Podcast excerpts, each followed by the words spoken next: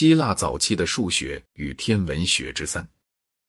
萨摩的亚里士达克大约生活于公元前三一零至二三零年，因此约比阿基米德大二十五岁。他是所有的古代天文学家中最使人感兴趣的人，因为他提出了完备的哥白尼式的假说，即一切行星，包括地球在内，都以圆形在环绕着太阳旋转，并且地球每二十四小时绕着自己的轴自转一周。但是，现存的亚里士达克的唯一作品《论日与月的大小与距离》却还是默守着地球中心的观点，这件事是有点令人失望的。的确。就这本书所讨论的问题而言，则无论他采取的是哪种理论，都并没有任何的不同。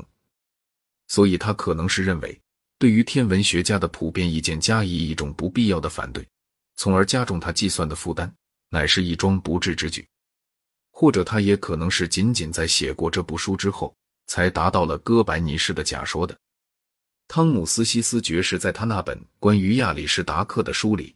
就是倾向于后一种见解的，但无论情形是哪一种，亚里士达克曾经提示过哥白尼式的观点，这件事的证据却是十足可以定论无疑的。第一个而且最好的证据就是阿基米德的证据。我们已经说过，阿基米德是亚里士达克同时代的一个较年轻的人。在他写给叙拉古的国王葛伦的信里说，亚里士达克写成了一部书，其中包括着某些假说。并继续说，他的假说是说，恒星和太阳不动，地球则沿着圆周而环绕太阳旋转，太阳位于轨道的中间。在普鲁塔克的书里有一段话提到，克雷安德认为以不前进的罪名来惩罚亚里士达克乃是希腊人的责任，因为他使得宇宙的炉灶及地球运动起来，这使他设想天静止不动，而地则沿着斜圆而运转。同时，并环绕其自身的轴而自转，以图简化现象的结果。克雷安德是亚里士达克同时代的人，约死于公元前两百三十二年。在另一段话里，普鲁塔克又说，亚里士达克提出这种见解来，仅只是作为一种假说，但是亚里士达克的后继者塞琉古则把它当作是一种确定的意见。塞琉古的鼎盛期约当公元前一百五十年。埃修斯和塞克斯托恩皮里库斯也说到，亚里士达克提出了太阳中心说，但是他们并没有说他提出这种学说来仅仅是作为一种假说。纵使他却忽视这种提法，那也很可能他是像两千年以后的伽利略一样，是由于害怕触犯宗教偏见的影响所致。我们上面所提到的克雷安德的态度，就说明了这种惧怕是很有理由的。哥白尼式的假说被亚里士达克无论是正式的也好，还是试验性的也好提出来之后，是被塞琉古明确的加以接受了的，但是并没有被其他任何的古代天文学家所接受。这种普遍的反对，主要的是由于西巴古的缘故。西巴古鼎盛于公元前一六一至一二六年。西斯把西巴古描写为是古代最伟大的天文学家。西巴古是第一个系统的论述了三角学的人。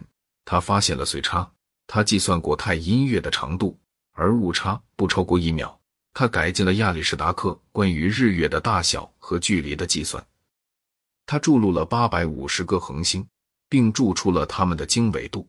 为了反对亚里士达克的太阳中心假说，他采用了并改进了亚婆罗尼鼎盛期约当公元前两百二十年所创造的周转圆的理论。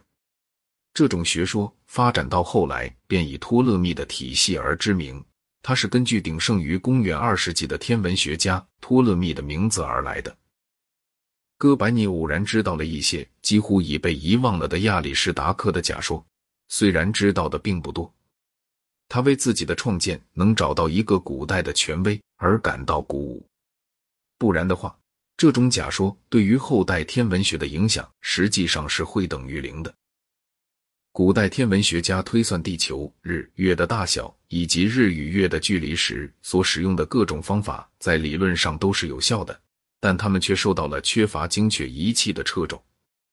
想到这一点，他们的许多成果就真实令人惊叹了。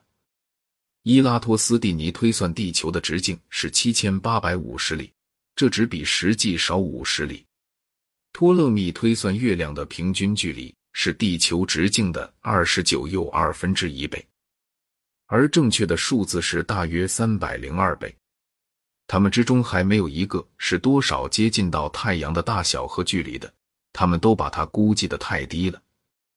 他们的估计若以地球的直径来表示的话，亚里士达克是一百八十倍，西巴古是一千二百四十五倍，波西东尼是六千五百四十六倍，而正确的数字则是一万一千七百二十六倍。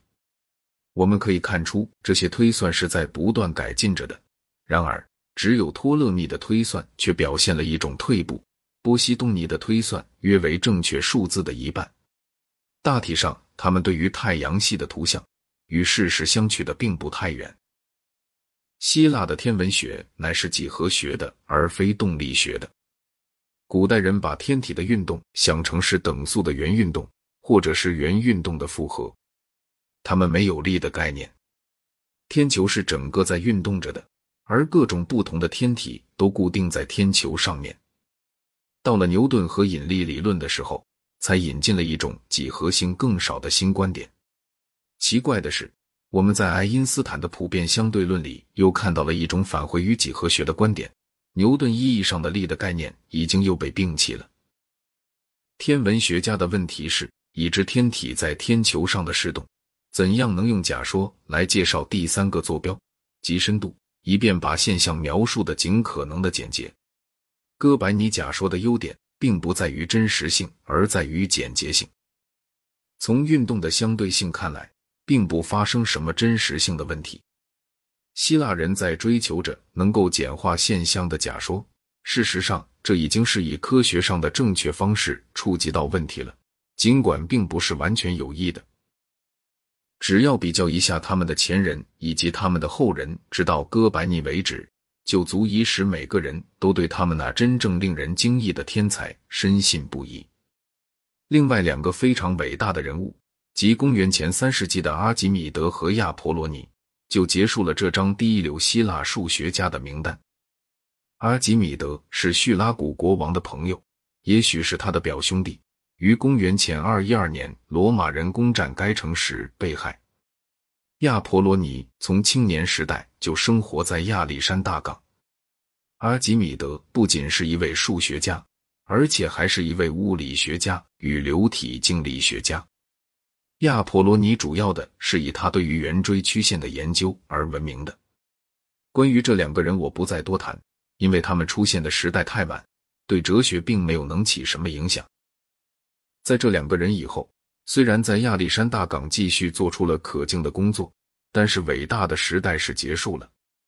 在罗马人的统治之下，希腊人丧失了随着政治自由而得来的那种自信，并且在丧失这种自信的时候，也就对他们的前人产生了一种麻木不仁的尊敬。罗马军队杀死阿基米德，便是罗马扼杀了整个希腊化世界的创造性思想的象征。Thank you.